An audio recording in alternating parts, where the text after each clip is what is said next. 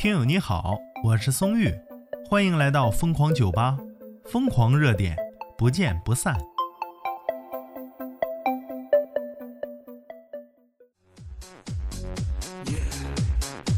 话说呀，电视剧里的剧情，现实上演了啊！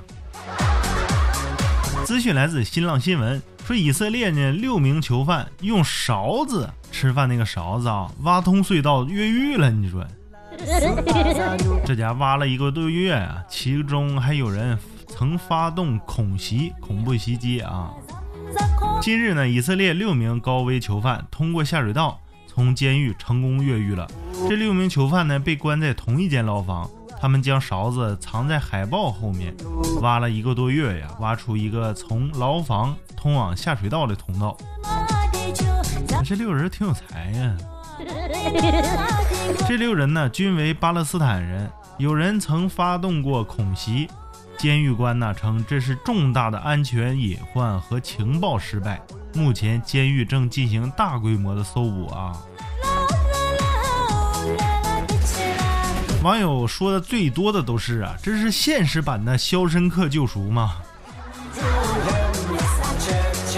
《肖申克救赎》，宋玉表示没看过啊，但是我感觉这是现实版的《越狱》啊，因为我看过《越狱》，就是那个一季一季的那个电视剧啊，那个特别好。网友哥哥，我带你吃火锅，他说呀。为啥都在说《肖申克救赎》呢？就只有我想起了《武林外传》，大嘴师傅和老白在监狱，那个骗子拿耳勺挖通地道了吗？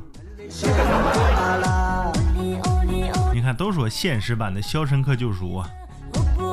网友说，所以啊，外国监狱为什么要放海报呢？寻思放个海报，让他老实在那待着呗。谁想到这海报还帮他们越狱了？都在说《肖申克救赎》啊，那我来问问，是不是《基督山伯爵》？笑笑吃虾条，他说呀，没被发现，是因为他们把土塞到衣服里，然后偷偷偷撒在操场上了吗？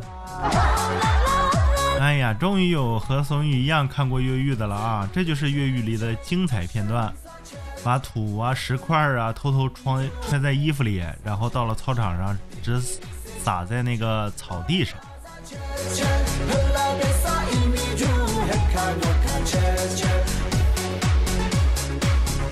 网友说呀，这个剧情《武林外传》也有过，降维了，不好意思啊。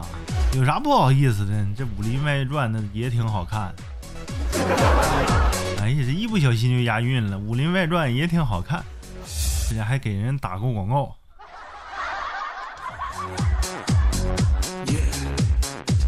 《基督山伯爵》里面呢，其实也有这种事儿。大家如果喜欢看这个题材的电影啊，可以找一找看一看啊。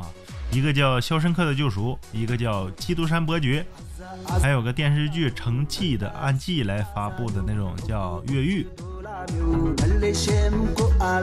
这就是艺术来源于生活，但是高于生活的真实写照吗？